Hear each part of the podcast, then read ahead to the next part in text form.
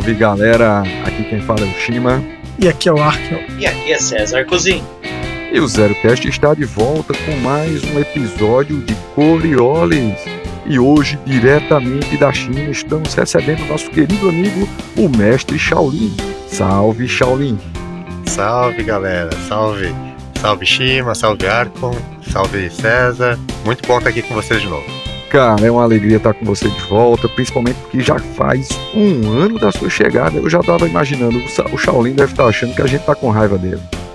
Mas não, é. Shaolin, é um grande prazer tê-lo aqui de volta. Não, de forma alguma, de forma alguma, até porque é, a gente já estava falando antes, né? Eu sei que a culpa é minha, o convite tinha vindo, é, minha agenda estava meio complicada esse ano, então eu sei que, que o responsável fui eu. Obrigado mesmo pelo convite de vocês. Se for tá? para botar a culpa em alguém, a culpa é das estrelas, já dizia o filme. a escuridão, da escuridão meu entre Deus, as estrelas. Pois é. Como diz meu filho, piada de tiozão, pai. Exatamente. Exatamente. Pois é, o Shaolin hoje vai nos falar sobre os ícones de Coriolis, uma parte importantíssima do cenário que talvez pouca gente conheça, mas. É, e talvez eu já ouvi falar de algumas pessoas que não, não acabam se aprofundando muito em Coriolis exatamente porque essa dinâmica dos ícones acaba sendo meio polêmica para algumas pessoas que não gostam muito dessa, desse aspecto da religiosidade. Mas o Shaolin hoje vai desmistificar esse, essa bendita mecânica, essa bendita parte do, do jogo e vai nos mostrar que é extremamente interessante e importante essa parte dos ícones do jogo. Pois é, Shaolin, o que são os ícones? Beleza, vamos lá então. É, bom, a gente falou muito rapidamente sobre os ícones no, nas edições anteriores que a gente gravou aí, né? Do, do nosso querido podcast sobre Coriolis. Para quem não, não assistiu, vai lá, volta lá, dá uma olhada. O primeiro que a gente fez, a gente falou, um, deu um aparato geral, assim, sobre. Nós fizemos uma introdução, sistema. né? Um Isso. pacotão genérico ali. E depois falamos sobre as facções, que são muito relevantes ali para o jogo de Coriolis. E aí hoje vamos então entrar nos ícones. Vamos primeiro explicar o que, que são os ícones. Os ícones, eles são um, um dos lados de uma moeda que é central para tudo no Coriolis, que é a, a dinâmica de um lado estão os ícones e do outro lado está, está a escuridão entre as estrelas. A escuridão entre as estrelas é a força oposta aos ícones. É, é o lado negro é? da força? O lado negro, é, é dá para dizer assim. É, ainda que os ícones não sejam exatamente assim, é, o lado da luz, seria assim, né? Não é, não é bem isso. É, mas, mas dá pra gente colocar, trazendo um outro Space Opera aí pro jogo, né? é, vamos. Vamos, vamos, fazer essa, essa, essa comparação. Mas os ícones, eles trazem um, uma coisa um pouco diferente, né? É o que faz com que o Coriolis tenha esse sabor especial que ele tem essa coisa da, do misticismo, um space opera cheio de misticismo, cheio de conflito de, entre tradição e modernidade, né? Tudo isso está relacionado aos ícones e ao culto aos ícones. Então isso é, é a base mesmo do cenário, é o que está por trás de tudo. E está por trás de, de tudo, é, inclusive da mecânica. Então a gente está falando aqui de um jogo, um sistema no zero, para quem conhece sistema no zero já sabe que eles têm sempre algumas mecânicas em comum, né?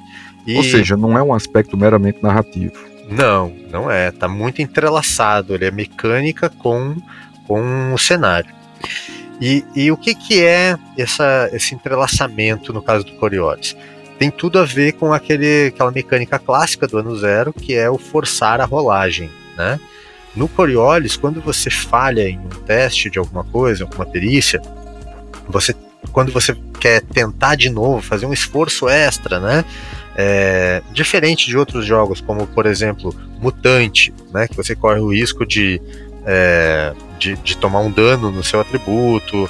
É, no Forbidden Lands também vai ser assim, um dano no atributo, mas você vai ter pontos de mutação que você vai ganhar no Mutante, vai ter pontos de força de vontade no Forbidden Lands, é, vai ter estresse no Alien, né? Você vai aumentando o seu estresse no Alien ou no Walking Dead, tem essa mecânica do estresse.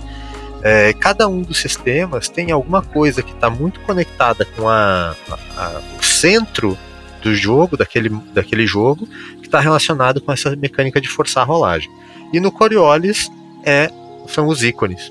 Então, quando você vai forçar uma rolagem, o que você está fazendo, na verdade, é fazer uma, uma, uma prece a um dos ícones. São nove ícones no total. E cada uma das perícias está relacionada especificamente a um desses ícones. Então já começa a se entrelaçar aí. Né? É, mas tem que lembrar, como eu falei, que existe essa balança, né? E o universo ele vai estar tá sempre tentando buscar o equilíbrio dessa balança. Então, o que, que isso significa na prática? Que toda vez que você invocar os ícones, pedir ajuda para os ícones, você vai, por outro lado, acumular uma espécie de karma, vou dar para chamar assim, é, que é a escuridão entre as estrelas. Uma hora ela vai vir cobrar essa dívida. Ou e seja, não existe almoço grátis, né? Não existe almoço grátis. Não. E isso, nesse jogo, ele tem uma mecânica diferente dos demais, porque ele, ele usa essa coisa da metamoeda, assim, né? Cada vez que você força uma rolagem, você ora para os ícones, né? Faz uma prece aos ícones, o mestre vai acumular um ponto de escuridão.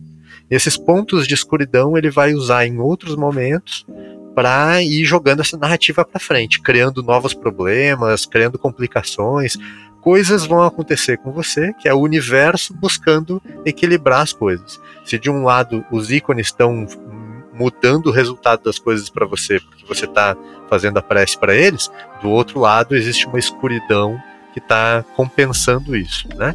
Uma é a harmonia do universo, né?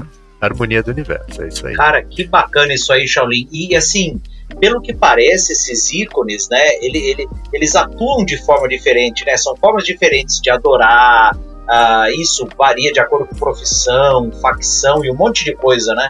Isso, isso. Inclusive, assim, ó, por exemplo, tem uma mecânica bem, bem importante no jogo que são as, as preces preparatórias. Toda vez que você faz uma prece preparatória para um ícone em específico, durante toda aquela sessão, até o fim daquela sessão, você, toda vez que você forçar uma rolagem de uma perícia que seja relacionada àquele ícone, ou seja, que você vai rezar para ele, vai fazer uma prece para ele, você ganha um bônus ao forçar. Olha aí, ó. Então olha como já Bacana. vai se conectando, né? Você faz lá a prece, e isso tá, tem a ver com roleplay, tem a ver com o cenário, tem a ver com a dinâmica, com você ir expressando aquela fé que está presente em tudo no cenário, mas isso vai trazendo um, um benefício em termos de jogo também, isso vai se expressando no jogo. Então isso é, é uma maneira de ir entrelaçando mecânica com o cenário, né? É, bom, então assim, essa, essas preces e, e, essa maneira de encarar a religiosidade, ela não é única, ela tem múltiplas, múltiplas facetas para algumas, algumas pessoas dentro do cenário. Isso é uma coisa muito é, ritualística mesmo, muito é, dogmática, bem religiosa, e para outras não, para outras é quase que inconsciente, sabe? Assim, naquele momento do aperto, é aquele, ah, meu Deus, né? Ah, por favor, Deus me ajuda, né? aquela coisa assim, quase que no, no impulso, sabe? É, meio subliminar, e já é o suficiente. Às vezes não precisa nem formalizar em palavras, às vezes é só aquele pensamento mais forte e, e pronto, é, já está expresso ali. E essa crença nos ícones, é, ela, ela também. O cenário é muito amplo, né? O cenário de Coriolis é muito amplo. Existem vários sistemas diferentes, solares diferentes, né? muitos planetas diferentes. E a cultura também é muito ampla. De uma forma ou de outra, esses ícones eles estão sempre presentes na vida das pessoas. Em alguns lugares eles até têm outros nomes. Isso a gente vai falar rapidamente hoje também. É, mas é, alguns ícones eles têm, são conhecidos por mais de um nome, de mais de um jeito ao redor do, do terceiro horizonte todo. Porque essa, essas crenças elas têm múltiplas facetas, né? E, inclusive alguns lugares uh, adoram só um dos ícones, né? Não, não, não acreditam nos demais.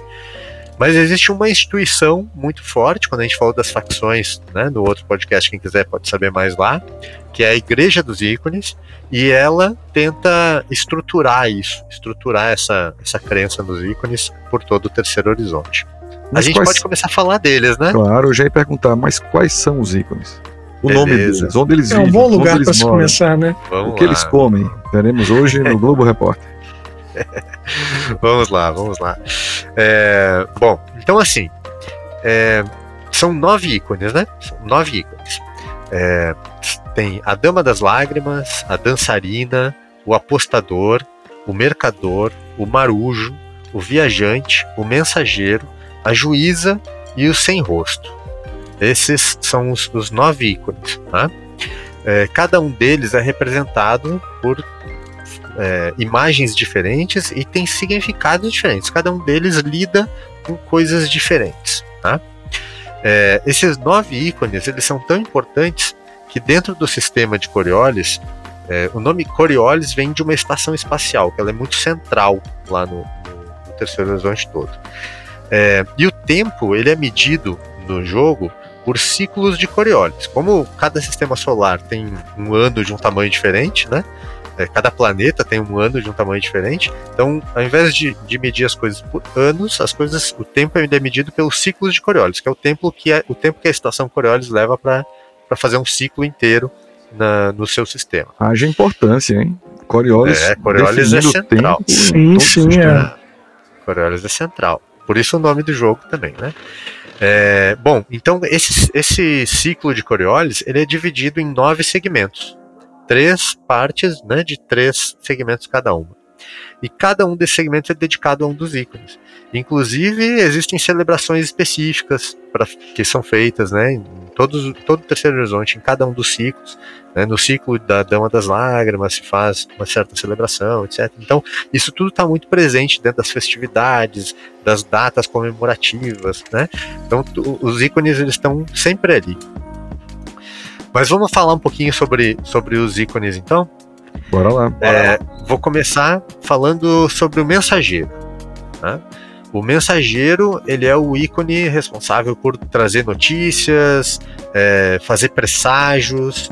É, ele também é o, o responsável por, é, pela comunicação de uma maneira geral.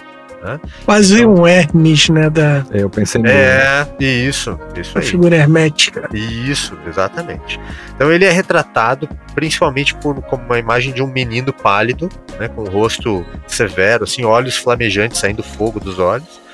É, muitas vezes ele está carregando um bastão, né, um bastão que às vezes o próprio bastão tem umas asinhas, assim. Em alguns lugares, o próprio mensageiro também é retratado com asas, quase como um anjo da, da cultura cristã, né? É, em, em alguns lugares também ele não é chamado de mensageiro. Em alguns lugares ele é conhecido como o sussurrador, que é aquele que conhece todos os segredos de todo mundo. O fuxiqueiro, é, o fuxiqueiro. É, o fofocador. Isso. É, ou como o sedutor que enlouquece as pessoas. Né? Então, como aquela pessoa que fica ali é, falando né, no ouvido, aquela a, a, aquela ideia da consciência, né? Ficar ali uhum. falando e, e, e, levando as pessoas à, à loucura. É, também tem gente que enxerga o mensageiro como o ícone que vai levar, depois que, que a pessoa morre, vai levar o fantasma dela, né? É, e, e, também ele é visto muitas vezes como, como o símbolo dos pássaros. Então, muitas vezes, um pequeno grupo de pardais assim, é tido como, ah, olha, um sinal do mensageiro, né, um, é, bons auspícios né, do mensageiro. É, normalmente os sacrifícios feitos ao mensageiro são, são feitos é, quando uma, uma mensagem, alguma coisa muito importante tem que ser levada de um lugar ao outro, se faz um sacrifício. Né? É, esse sacrifício, normalmente, é, sim, o símbolo dele pode ser algo escrito num pedaço de papel é, que é, é queimado, é, ou um, um, pequeno vaso esculpido em açúcar colocado no templo, né? É, então são coisas simples. Os sacrifícios dos mensageiros normalmente são coisas simples. Né? Bom, o mensageiro ele também vai se conectar lá na mecânica do jogo, né? Lembra que eu falei para vocês que quando a gente força uma rolagem de uma perícia, a gente reza para o ícone daquela perícia. Então, o mensageiro é o único dos ícones que se relaciona a três perícias do jogo. Ele é o único. Então, a, as perícias são o gênio de dados, que é o datadin, né, em inglês, é, a perícia de ciência e de tecnologia. Essas três, toda vez que você forçar uma rolagem numa dessas três perícias, você vai estar tá fazendo uma prece ao mensageiro. Né? É, e tem mais uma parte mecânica que eu acabei não falando antes, mas que é muito importante também, que é o, o ícone do personagem. E aí, esse ícone do personagem, ele não é escolhido. Quando você está lá fazendo o seu personagem, você não escolhe o seu ícone. Você rola numa tabelinha. Aquela famosa Aleatório. tabelinha de D66, né? Do, do, do ano zero. Isso aí, aleatório. Que nem a mutação do, do mutante, mutante. né? Você não escolhe. Sim. Você rolar. é. Então aqui também, o seu ícone você não escolhe. Você rola ele. E o que que isso vai impactar? Você vai ganhar um talento do ícone que, que você rolou. Que é mais ou menos quase como se fosse um signo, né? Você não escolhe o seu signo, você nasceu naquele ali e é aquele ali. É seu padroeiro. É o seu padroeiro, exatamente. Você não escolhe ele. Então é ele que te escolhe, né? Não gostou, morre e nasce de novo, né? É, isso aí. isso aí. Então, quando você faz o personagem, é assim: você rola e aí caiu o ícone lá e você vai ganhar um talento. Esses talentos são os talentos mais poderosos do jogo. Então, normalmente são coisas assim bastante fortes que você só vai poder usar uma vez por sessão. Então, o talento do seu ícone é um talento poderoso que vai trazer um benefício forte de mecânica do jogo, mas você só pode usar ele uma vez por sessão. E além disso, tem uma outra coisa mecânica que é muito importante aqui, que é lá no final da sessão, no XP, tem aquelas perguntinhas, né? Do ano zero. Ah, você fez isso, você fez aquilo. E um- tem uma pergunta que é: você agiu de acordo com o seu ícone? Né? Então a gente Eita, viu aqui, ó, o aí. mensageiro. O mensageiro é o que traz e leva notícia, é aquele relacionado às informações, a fazer as informações irem para aqui ou para lá, né? O sussurrador. Então a gente conheceu um pouquinho o, o mensageiro. Você, quando estava jogando, você interpretou o seu personagem de acordo com o seu ícone? Se você interpretou, você ganha um XP por isso. Bacana. Então tem esse lado também. Bom, eu falei do talento, né, dos ícones, mas não falei do talento do mensageiro. Então olha só o que é o talento do mensageiro. Você pode fazer alguém te obedecer através de palavras e ações cuidadosas, sem ter que testar manipulação. Caraca, pode ser usado, é, pode ser usado em PNJs ou PJs, e o seu desejo deve ser razoável. Você não pode, por exemplo, forçar um NPC a agir completamente contra os seus próprios interesses. é, como se fosse, um- é como se fosse uma dominação da vida aí. Isso, exatamente. Mas você vai usar só uma vez por sessão e toda vez que você usar um, um talento de ícone, o mestre ganha um pontinho de escuridão. Tipo Ah, assim, é ah, assim. vai, me empresta tua nave, qual o problema? Deixa eu dar uma voltinha nela. Tem que ser razoável. Shaolin, eu vou, ser, eu vou ser bem honesto. Se essa história dos ícones fosse apenas flavor do Coriolis, eu já tava muito feliz, porque é muito legal. Mas impactar desse jeito na mecânica, meu amigo, ganhou meu coraçãozinho, viu? Muito massa, muito massa. E isso aqui em jogo fica muito bonito, cara. O Arkham já jogou algumas aventuras aí comigo, Uhum. né, Arkham? No Coriolis. Sim. O Shima jogou uma uns anos atrás, né, Shima? Joguei. A gente se conheceu, eu e o Shima, jogando Coriolis com você. Olha aí, que legal. O Shaolin despertando amizades aí. E É. saiu e, e- saiu zero cast. É culpa sua, Shaolin. Pois é, eu sou um aí. padrinho. É, do cara. culpa sua, é. Fiquei muito feliz de ouvir isso agora, hein? Bom, galera, vamos seguir, que a gente tem nove ícones e a gente falou só do primeiro. Vamos lá. Bora Então lá. vamos lá. A dançarina. A dançarina é o ícone da inspiração e da perseverança. tá? Às vezes ela é representada como uma mulher, às vezes como um homem. Então às vezes é o dançarino. Mas na maior parte das vezes ela é representada de uma maneira andrógena, sem gêneros definidos. A, a dançarina ela tem essa, essa coisa de trabalhar com a luxúria, mas também com a união. A união dos dois, do masculino e do feminino. Ela trabalha muito com essa, essa parte, assim, dessa, desse lado, né? É, então isso está muito relacionado assim à, à dançarina, tá? É, toda a parte física também, é, de, de performance física, ela está relacionada com a dançarina. Ela também é conhecida como o músico. O músico é uma outra versão do, do ícone da dançarina em alguns lugares, né? E aí, nesse caso, ela é representada tocando, o, o músico, né? Ele é representado tocando uma lira de nove cordas ou uma cirra. Que eu não sei bem como é que deve ser um, esse instrumento, mas esse é o nome dele. Hum. E tem um lado, tem um lado da, da dançarina que é, eu acho bem, bem bacana, que é um aspecto dela que é a besta. Em alguns lugares ela é conhecida como a besta. Esse aspecto mais visceral, mais animal, né? Primal, né? É, mais primal, exatamente. Então é um lado mais sombrio dela, que, que retrata a verdadeira natureza da humanidade, né? E de, de acordo com algumas pessoas, o próprio mal inerente a ela também. Inclusive, eu acho que o Arkham, o Arkham tava no, na, na aventura que eu fiz da o Olho da Besta, não? O olho da besta Acho é que não. aquela Olho da base no gelo? E, é, não, não era no gelo, é num, num, num planeta florestal, uma lua É. Eu florestal. tava. Eu tava. Não, Ah, tava, cara, tava. Foi nessa Tava. que eu joguei o Essa, essa É, é cansei muito de salvar legal. a vida do Shima. Essa é muito legal. essa é muito legal. Enfim, e aí ali tem essa coisa da besta. A besta é representada ali bem forte, assim, dentro do, do- desse ícone da, da dançarina, né? Bem selvagem. assim. Bom, então a besta não aparece nos templos, né? Mas em al- alguns nômades da- das florestas de Mira, por exemplo, ou de algumas outras florestas, adoram o ícone da, da besta como, como uma- esse retrato da força visceral mesmo, né? E aí, nesse caso, ela é representada como uma criatura tipo um dragão, com pelo e com nove olhos.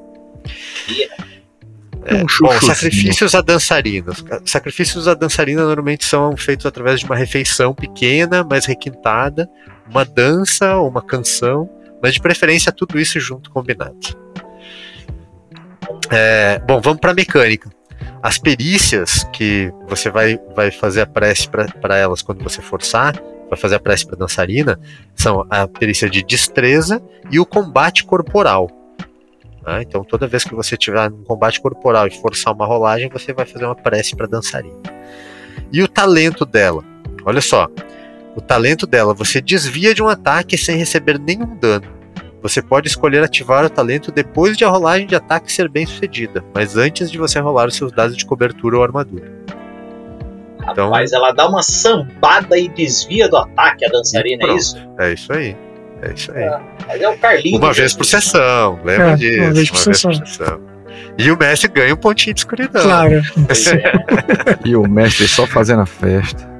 É, escuridão aumentando é uma das melhores coisas, cara, desse jogo. Porque ela cria, gera uma, uma tensão iminente, assim. E é diferente do estresse do Alien, porque ele não é individual, é do grupo inteiro. Então o É. grupo inteiro vai, vai sentindo aquele clima, assim, pesando, -se, as complicações se, se acumulando. É muito bacana. Não, e, e você vai ficando assim, né? Que você, você se deu bem em um momento, mas você sabe que aquilo vai cobrar quando você mais precisar. Exatamente, exatamente. Bom, vamos seguir. Vamos para o nosso próximo ícone, que é o apostador. É, o apostador é o ícone dos aventureiros, das pessoas talentosas, inteligentes, que gostam de arriscar. Ele é o, o ícone do, do enfrentar risco, assumir riscos, né? É, ou seja, todo jogador de RPG, todo personagem de RPG, uma hora ou outra, né, vai se ver frente a frente com o apostador. Porque jogar é isso, né? Jogar é, é enfrentar riscos. Então, mas também não é só essas pessoas. As crianças curiosas também, que falam a verdade como, como elas percebem e pensam rápido, são tidas como protegidas do apostador. Ele também muitas vezes é retratado como um jovem que está estendendo a mão assim na, na, na sua direção, assim, na direção de quem está olhando, né? É, como se estivesse convidando a, a arriscar. É, às vezes ele é representado com dados nas mãos também, ele está com alguns dados nas mãos. E, e, o mito, o folclore do Horizonte descrevem esse, esse ícone do jogador muitas vezes como um trapaceiro. É, e aí tem algumas formas dele também bem, bem diferentes. Por exemplo, tem em Algol ele é tem um ícone, ele é representado por uma hiena sorrindo, assim, dando, dando gargalhadas. Em Mira ele é representado por um rei macaco é, ou por, um malabarista. Então ele tem várias, várias facetas diferentes. O aspecto mais sombrio dele, é, desse ícone, ele é cercado por, por, por, por, histórias assim que as pessoas não gostam muito de falar porque elas tá relacion, estão relacionadas com a escuridão entre as estrelas, que é um negócio que em inglês, né, eles chamam de ensnarer. É, ensnarer é, dá para traduzir como o apanhador, aquele que, né, ensnare é capturar, o capturador, alguma coisa assim, né? É, que é um, um monstro, uma espécie de monstro que vem para pegar os covardes e os fracos. Né? Então, as pessoas que têm medo de correr riscos, esse, esse monstro, que é uma espécie de encarnação do, do apostador, ele vem para pegar eles. Então é uma história, uma história tipo bicho papão, assim, né? O velho É tipo saco, um bicho papão. o velho de saco, né? é, para incitar as pessoas também a, a ir correr riscos, né? É, bom, as, as oferendas ao jogador, né? São coisas simples como dados, cartas de, de jogo de baralho, né? É, uma caneca de vinho ou algum outro tipo de bebida alcoólica. É, e em alguns lugares, por exemplo, tem um- uma festividade que é a, a Longa Noite, né? É, que é a- uma festividade, não, desculpa. A Longa Noite é um momento histórico, uma fase da história, uma fase da história em que o Terceiro Horizonte ficou desconectado dos os portais não estavam sendo usados e foi um período em que se ficou sem nada. É, e nesse período se fala que se faziam sacrifícios né, é, mais pesados assim é, para o apostador. Então tem muitas oferendas né, para, para o apostador em todos os lugares. Mas vamos, vamos para a mecânica dele. É, as perícias. As perícias relacionadas ao apostador são a perícia de observação e a pilotagem. Então essas duas estão relacionadas com ele. Então toda vez que você está lá fazendo um teste de pilotagem e a coisa não deu certo, você precisa forçar, você vai correr riscos altos, você vai chamar o apostador. Eu não me lembro se era, mas o personagem do Ark, quando a gente jogou, era um piloto, né? Acho que esse. Não, não, eu era um. O Arkham, eu acho que Ah, era não. um... Eu era o piloto. Você era o Você piloto. era o piloto. É, você Esse seria um ótimo ícone pra mim. É, isso aí. E olha só o talento dele. O talento dele é o seguinte: você é incrivelmente sortudo e pode escolher um sucesso crítico automático em um teste de habilidade de sua escolha. Conta como se você tivesse tirado 3 6. Porque nessa, na mecânica do Coriolis, quando você tira 3 sucessos, então é um sucesso crítico, né? É, se for uma habilidade avançada, uma perícia avançada, você ainda precisa ter pelo menos um nessa, nessa perícia para usar o talento. Ou seja, no, no Coriolis tem aquela coisa de perícias básicas e perícias avançadas, né? Perícias avançadas, se você não tem nenhum ponto nela, você não pode fazer. São as perícias que requerem um conhecimento especial. Interessante, só em Coriolis tem isso, né? Não me Só recordo em- de, outro, é, eu só, só vi isso no Coriolis. de outro cenário que tenha isso. Bom, seguindo, vamos pro Marujo. O Marujo normalmente ele é retratado como um menino cansado segurando uma vassoura ou uma chave. Às vezes as duas coisas. É, o Marujo em inglês é o deckhand. é deckhand. Deckhand seria o cara que trabalha, faz o trabalho braçal mesmo no deck de um Uhum. navio ou de uma nave, no caso, né? Então, marujo aqui é, o- é no sentido do cara que, é como eu traduzi, né? Eu traduzi como marujo. É, é o cara que faz o trabalho braçal da nave, tá? Então, esse, esse é o sentido do marujo aqui. Mas o marujo ele também abençoa casas, naves, é, lojas, estabelecimentos comerciais, né? Mas só se, se- é, é dito, né, que ele só abençoa esses lugares se eles estiverem bem conservados, bem limpos, né? E as oferendas corretas forem feitas. O Marujo é, É. exigente. Ele pode ser Marujo Marujo, é, mas é exigente. Porque ele é o trabalhador, né? Ele é, É, o ué. trabalhador braçal. Ele é o cara que faz com que as coisas estejam ali funcionando direitinho, que tudo esteja bem limpo, bem conservado. Tem essa relação, assim, né? De zelo, né? É, de zelo, exatamente. Pelo, pelo lugar, pelo espaço, né? Pelo Uhum. lugar que você está ocupando. Pela sua casa ou pela sua nave, que deveria ser a mesma coisa, né? É, Em Coriolis, a, a nave é a casa, né? A é, a, casa. É o, é a fortaleza. Bom, inclusive isso é um, um assunto legal, hein? De tratar num outro podcast. verdade. podcast. Um sobre Vai falar naves, sobre né? as Boa. naves, é, o combate de naves e, Ah. e a nave em si, né? Como, como fortaleza. Que, uma por sinal, um dos melhores combates de nave de, dos RPGs em É geral. Coriolis. É massa, verdade. né? É massa, é massa. Eu curto também.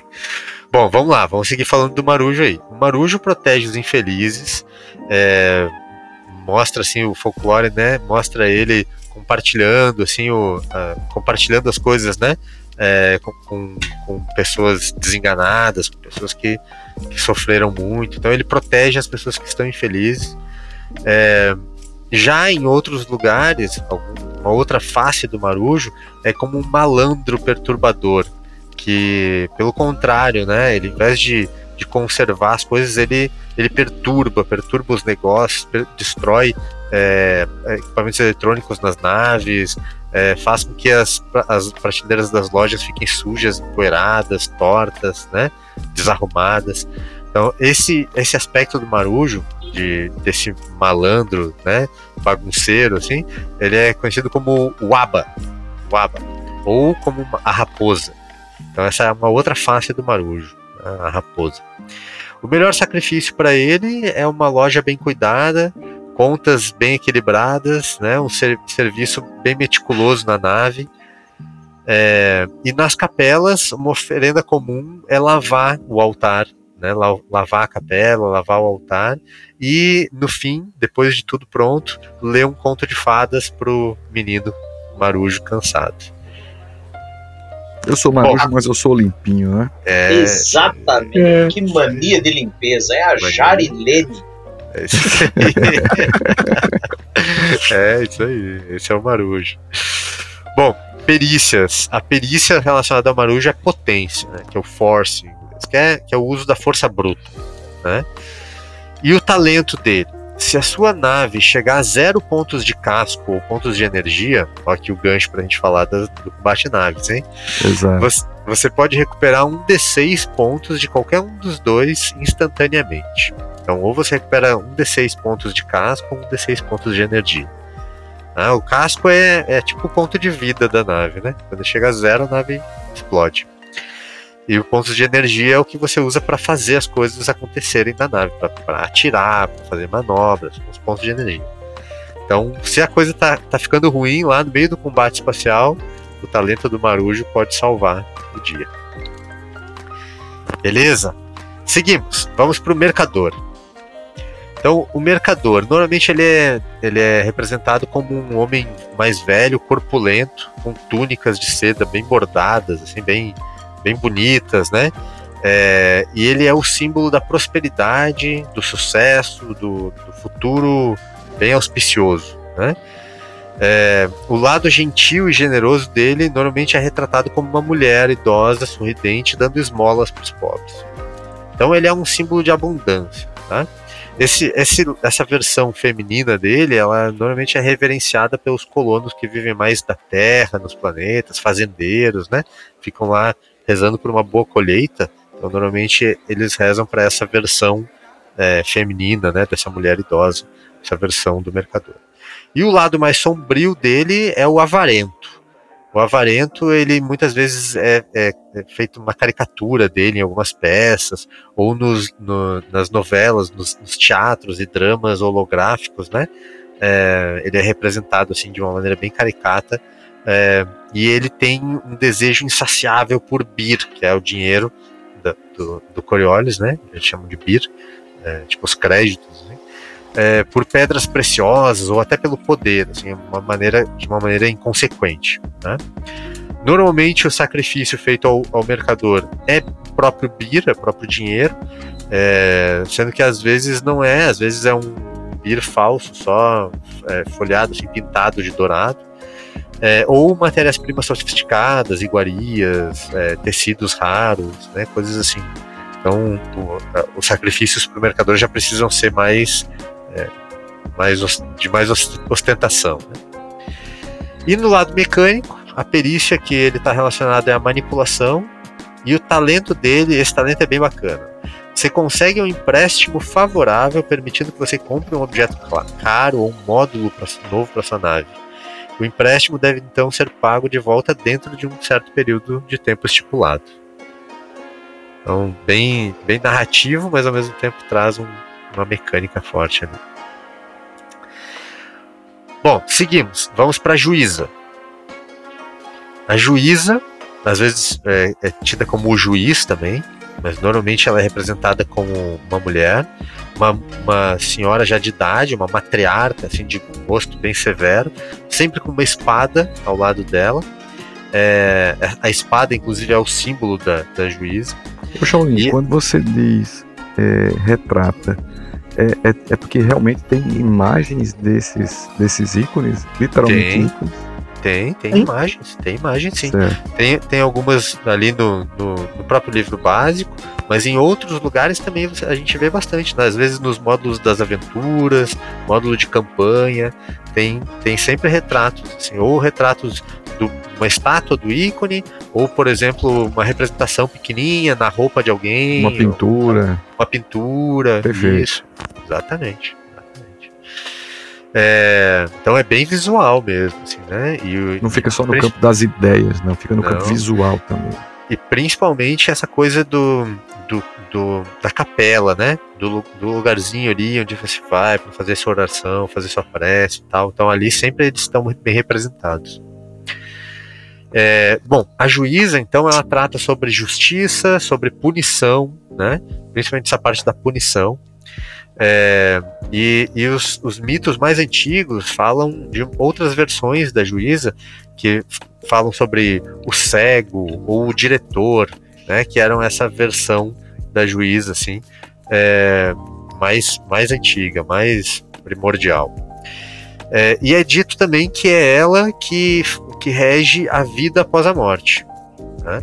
É, normalmente é, junto com acompanhada pelo jogador que está segurando e, e, é- e ela fica segurando uma balança. né? É, Bom, tem uma parte importante, uma, uma faceta importante da juíza, que é o mártir. O mártir é um aspecto da juíza que é muito importante para a ordem dos párias. Sabe o que é a ordem dos párias, volta lá para assistir o nosso episódio sobre as facções. lá a gente falou sobre a ordem dos párias. A ordem dos párias é, toma o, o mártir, que é a, a, a juíza, né? Só que é essa faceta dela, como o, o ícone principal. É, e aí é eles tomam ele como o mártir, né? Como um modelo a ser seguido. E eles mesmos se martirizam bastante, tem essa coisa do alto flagelo. É, para eles essa coisa de aceitar punições injustas, uma coisa bem militar, assim, sabe? De você baixar a cabeça e tá, não importa se é justo ou não. É, eles têm isso muito forte. Então, o mártir é uma faceta muito importante, muito importante para quem joga as aventuras também e principalmente a campanha principal. Esse lado da juíza ele vai estar sempre ali presente, tá? Através da Ordem dos Párias, que é uma das principais facções aí do, do cenário. Bom, o único sacrifício que a juíza é, deseja é a confissão das próprias falhas e mentiras e a penitência, né? A penitência com remorso.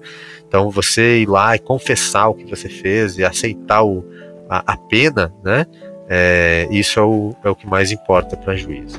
É uma advogada, é uma advogada. Chico. É isso aí. É, é o justiceiro, na verdade, né? A justiceira. É, tá Porque ela, É, ela julga e ela vai lá e aplica a pena. Rapaz, ela não é fácil. quase Não o é. juiz Dredd, né? É, justo, é. Isso aí. Bom, as perícias conectadas a ela: combate à distância e comando. Comandar, né? Então você vê que quando você está em combate, dando, trocando tiro, você quer forçar a rolagem, é para a juíza que você vai chamar. E olha o talento dela, esse talento é muito forte. Que é o seguinte: você causa um ferimento crítico automático quando o seu ataque acerta, independentemente se o ataque penetrou ou não a cobertura e a armadura do alvo. Quaisquer outros efeitos do ataque são resolvidos normalmente. Ou Caramba. seja, e assim, Carregado. ferimento crítico pode dar hit kill, hein? Ferimento crítico pode Carregado. matar na hora. Então, esse, esse talento aqui, cara, nossa, pra quem é do combate, esse negócio. Só que olha só, vocês viram, né? Vocês não escolhem o talento. Então, daqui a pouco você tá lá, fez um soldado.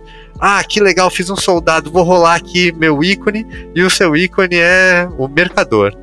É, não E aí- tem E nada. já era, meu amigo, já era. Você vai É. interpretar um soldado que vive pelo mercador.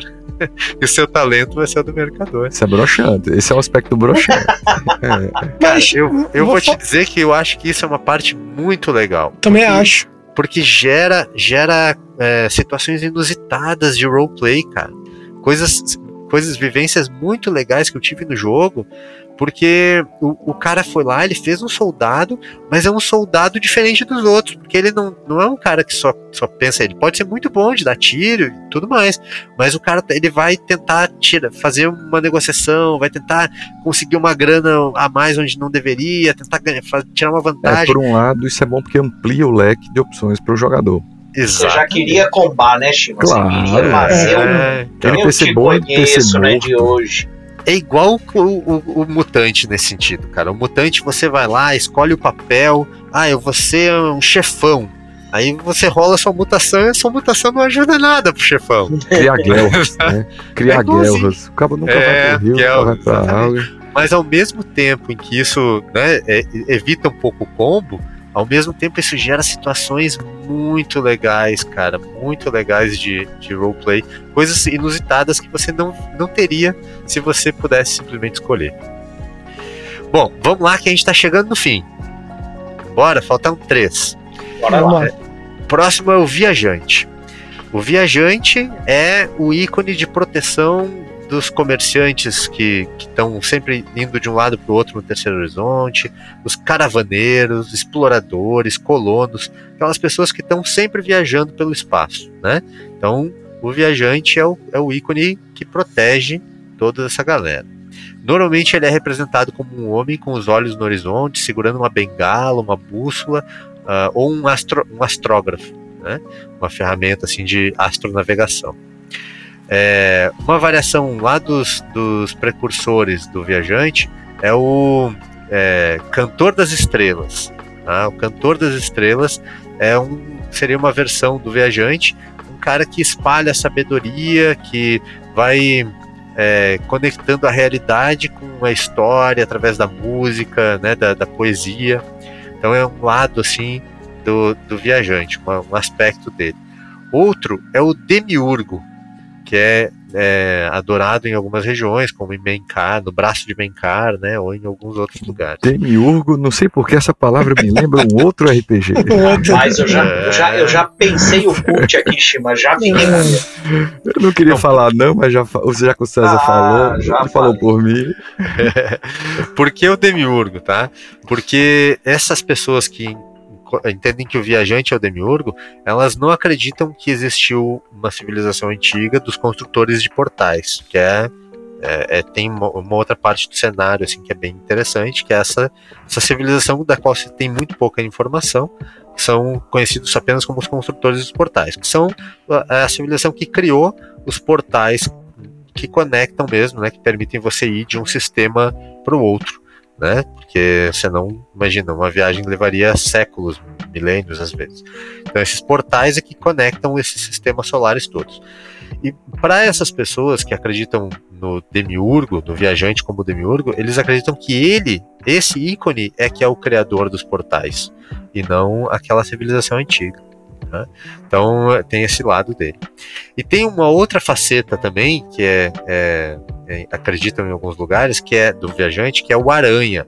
É, o aranha ele, ele controla as teias com os caminhos estelares e ele é o responsável. Essa é uma, um lado mais sombrio. Ele é o responsável por aprisionar tripulações é, de naves mais imprudentes na escuridão, na escuridão entre as estrelas, né, ou mesmo na escuridão entre os portais.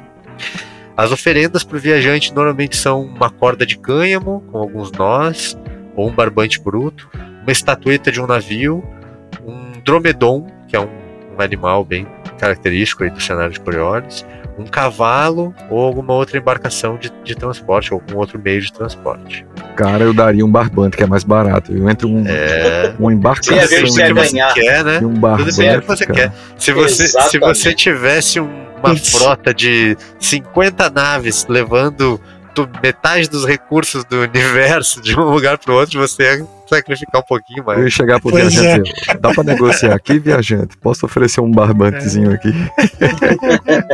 Subindo a minha. Tudo depende de onde você quer chegar até onde você quer o ir. O cara só enriqueceu porque soube negociar, meu amigo. É, olha aí. Bom, em termos de mecânica, as perícias relacionadas ao viajante, a sobrevivência, né, por óbvio, e a cultura. e o talento do, do viajante, né? De quem nasceu ali sob o, a égide do viajante. É, o talento é o seguinte: você pode perguntar ao mestre do jogo, ao mestre do jogo, sobre uma escolha que você tem a fazer no jogo. Tem que ser uma escolha com apenas duas opções. E o mestre deve então responder com sinceridade qual dos dois é mais benéfico para você, se isso for possível de estimar. É vantajão, viu? Souber é... fazer a pergunta certa, meu amigo. Exatamente. É. Esse aqui pode resolver uma aventura inteira. É. Bom, seguimos. A próxima, próximo ícone é a Dama das Lágrimas. A Dama das Lágrimas, ela está relacionado com, ela tá relacionada, né, com a juíza. Né? Então, é, a Dama das Lágrimas, ela acompanha os mortos. Então, a juíza, ela está relacionada com aquela ideia de decidir quem merece viver e quem merece Ô, Shaolin, a Dama das Lágrimas no Brasil é chamada de carpideira, é aquela que chora em velório. Pô, é, é, a tradução é tem que ser essa. Pois é. é verdade. Pode ser. Pode carpideira, ser. é. Carpideira, pode ser, pode ser. Você é boa. velho, hein, Chico? Pelo amor de Deus. Carpinteira. Carpinteira. Bom, ela, ela é o ícone que consola os vivos também, tá? Normalmente ela é representada como uma mulher vestida de branco, né, no luto. O luto deles é branco, né, não, é, não é de preto. É, ela ainda é representada sempre então de vestido branco e com vestígios de lágrimas ainda na face, mas sempre com uma espécie de sorriso misterioso. É, o elemento relacionado com ela é o fogo, o fogo purificador, né? Então essa coisa de, de, de pira, assim, de, de, de funeral através de, de, de cremação, né? É, esse normalmente é a maneira principal de, de enterrar os entes queridos no terceiro horizonte. Não tem enterro, na verdade, né? É, normalmente é através da, do fogo. É, um aspecto sombrio dela é o açougueiro, também conhecido como carrasco, corta partes do corpo até não sobrar mais nada e, e ainda deixa o fantasma da pessoa preso. Então é, é, um, é bruto, uma viu? versão, é uma versão pesada dela. É, uma outra face menos sombria é a Senhora de Tar, que, que cobre a pira e o cadáver do, do morto com piche, para que o fogo seja ainda mais rápido e intenso. É, a Senhora das Lágrimas, então, a Dama das Lágrimas, né? Ela é louva, louvada com oferendas de mirra ardente velas brancas ou pequenas fogueiras, mas nunca dentro da capela, sempre ao ar. É um despacho, né, Chico? É, é quase é isso. Despacho. A perícia relacionada a ela é a medicurgia, que é a perícia de cura do jogo. Né? E o talento dela é o seguinte: você pode se recuperar depois de ter sido quebrado, ficar acabado, né? Por dano ou por estresse e ser imediatamente restaurado a um ponto de vida ou ponto mental. Alternativamente, você pode optar por ignorar os efeitos de uma lesão crítica quando sofrer uma. Olha só. Eu me lembro que. também. Eu me lembro que o meu piloto, quando eu joguei, é, ele tinha a Dama das Lágrimas como um ícone. Não cheguei a usar o talento em nenhum momento. Quando, eu, quando eu, os combates que eu enfrentei, não cheguei a ficar quebrado, então acabei não precisando. Não, mas teve um que você quase morreu, que eu lembro quase, que a galera te salvou ali em cima do lado. Mas não fiquei quebrado, não. Bom, vamos lá. Vamos pro último ícone agora, que é o sem rosto. O sem rosto, ele nunca é retratado. Tá? Então, o sem rosto não tem nenhuma imagem dele. Nos templos, né, nas capelas, nas paredes onde, onde os ícones todos estão, os nove ícones ali, é, na verdade, são representados oito ícones e se deixa um lugar vazio, uma alcova vazia, tá? que é para o sem rosto. É, até algum tempo atrás, alguns, alguns lugares no Terceiro Horizonte nem sabiam que existia esse ícone. É, eles achavam que eram só oito. Mas a Igreja dos Ícones tem tentado pregar né, não, que são nove e que existe esse, esse nono ícone que é o sem rosto. É, quando, quando vai ter uma peça de teatro, alguma coisa assim, o sem rosto é retratado como uma figura mascarada, todo de preto, que vai se esgueirando pelos cenários, é, mexendo nas coisas, é, tirando as coisas do lugar, né, reajustando as coisas. E ele tem um aspecto sombrio também, que é conhecido como a sombra mesmo. Né? É, até pouco tempo, esse aspecto sombrio ele era tido como só um, um espírito maligno, não como um ícone. Mas a Igreja dos Ícones tem, tem feito esse trabalho aí. É, esse, essa versão dele seria uma espécie de loucura que atrai a alma das pessoas para a escuridão entre as estrelas. É, bom, o, o, fato de ele ser um ícone mais é, pouco retratado, né, faz com que tenha poucos sacrifícios, poucos, poucos momentos assim de, de, de poucas preces, né, voltadas para ele, exceto por aquelas pessoas que realmente conhecem e reverenciam ele há muito tempo, como alguns grupos, né, tem quando a gente falou das facções, falei do templo de Alam. E, e lá do templo de Alam tem a, a Lotus Negra, né? Que é uma, uma subdivisão dentro da facção do Templo de Alan. Então esses caras reverenciam o sem rosto. É, uma oferenda adequada para ele normalmente pode ser uma máscara, algumas pedras pretas, é, uma gota de sangue, algo simples assim. É, tem alguns lugares que dizem que alguns cultos, né, mais mais é, segregados, assim, que adoram um aspecto pervertido do sem rosto através de sacrifícios humanos. Né? Então é um, é, um, é, é um negócio assim mais, mais, é, mais realmente mais fora do, do mainstream, assim, né? Aquele negócio segregado, underground, assim, underground. Bom, quais são a parte mecânica, né? A parte mecânica do, do sem rosto. As perícias relacionadas a ele é infiltração, que seria tipo a furtividade do jogo, né? E os poderes místicos, ou seja, todo, todos os personagens que tiverem poderes místicos, né, poderes sobrenaturais, que é uma coisa que existe no Coriolis, mas eles são bem sutis, eles são tipo o uso da força, assim, do, né, aquela coisa meio sutil, não tem, não é alta magia, os poderes místicos, não tem soltar bola de fogo, né? É. É, mas, é, mas, enfim, esse, os personagens que têm poderes místicos, toda vez que eles usam, eles têm que rolar um teste de poder místico. E quando eles vão forçar, é pro sem rosto que eles rezam. E o talento dele, pra gente terminar, é o seguinte: o destino está do seu lado, dando a você o benefício de mudar um único detalhe concreto em uma cena para que fique mais a seu favor. Deve ser algo que tenha um efeito cosmético ou indiretamente útil. Você não pode fazer um inimigo simplesmente desaparecer, mas você pode decidir que tem uma faca ali perto, que uma janela do lugar foi deixada aberta. E o mestre, claro, tem a palavra final para dizer o que, que é possível fazer ou não. Sutil, hein? Tô precisando e aparece uma faca do nada. Foi o... É a bolsa mágica do D&D. Foi meu ícone no, no último jogo. É, esse ícone é muito bom, cara. Ele é. Esse ícone é muito bom. Você faz ali aquela alteraçãozinha suave. É.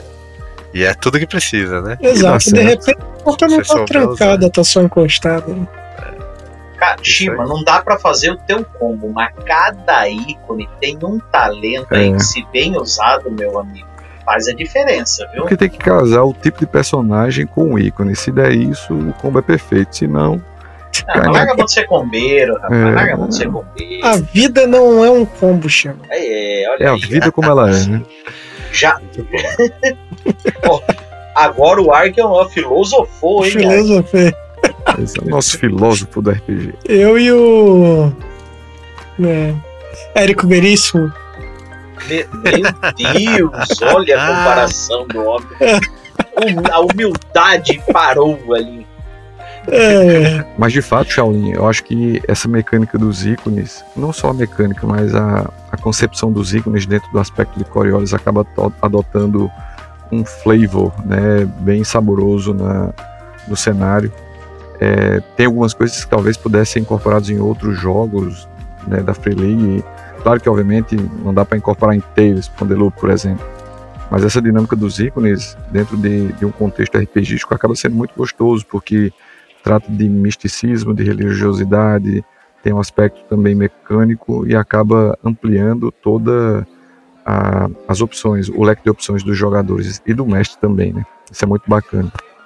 É isso aí. E tem outras coisas que a gente acabou não falando, né? Essa, é, essa parte dos ícones ela vai adiante, tem os rituais, então tem, tem vários, é, vários rituais sagrados assim que, que a Igreja dos Ícones promove. É, enfim, o negócio vai, vai longe. É, mas eu acho que, como uma introdução ao, ao, contexto dos ícones, a gente falou, falou de todos eles, falou um pouquinho de cada um, deu para sentir o quanto isso está assim no coração do sistema, né? Com certeza. Eu acho que é, quem ouviu nosso podcast vai conseguir entender como é que funciona a dinâmica dos ícones, vai saber qual é o papel que isso tem no jogo. E quem gosta desse aspecto vai querer conhecer mais sobre Coriolis e vai grudar na gente e vai escutar os próximos podcasts. Bom, pessoal, o papo está maravilhoso, mas Pim tocou a campainha informando que o nosso tempo acabou. E aí eu quero perguntar, César, quer fazer as honras?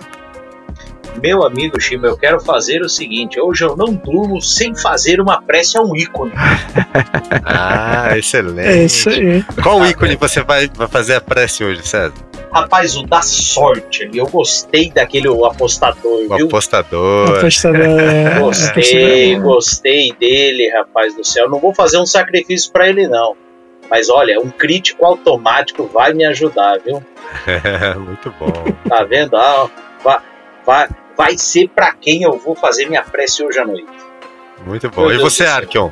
Qual eu... você vai fazer a prece hoje? Rapaz, eu acho que pro sem rosto, hein? Olha, Olha aí, ó. Pro sem rosto aí, escuridão pra eu dormir bem tranquilo. É, eu bom. particularmente acho que eu vou ficar com apostador também, porque ah, o cara consegue as coisas aí facilmente com ele. Muito bom. Bom, galera, eu vou hoje eu vou fazer a prece ao mensageiro, uhum. porque eu quero que ele leve esse nosso podcast de hoje para ah, todos boa, os quatro moleque. cantos, cara, para todo o terceiro moleque. horizonte, para todo Olha o sistema. Garoto esperto. Pois é, Falando é, nisso, é uma prece muito boa. Falando nisso, Shima, o pessoal tem que colar no ZeroCast, Shima. Nós temos aí Instagram, Facebook, o nosso próprio podcast para a turma seguir. Diz aí, Shima, como é que a galera pode encontrar e seguir a gente? Mas antes disso, eu quero agradecer ao meu amigo Shaolin pelo tempo, pela disponibilidade de estar aqui conosco. É uma honra tê-lo aqui falando com, com o ZeroCast sobre Coriolis. E seja claro que já está o selinho aqui de novo, convidado de novo. É, faço questão que, fazemos questão que volte cada vez mais e que não espere mais um ano para aparecer aqui de novo.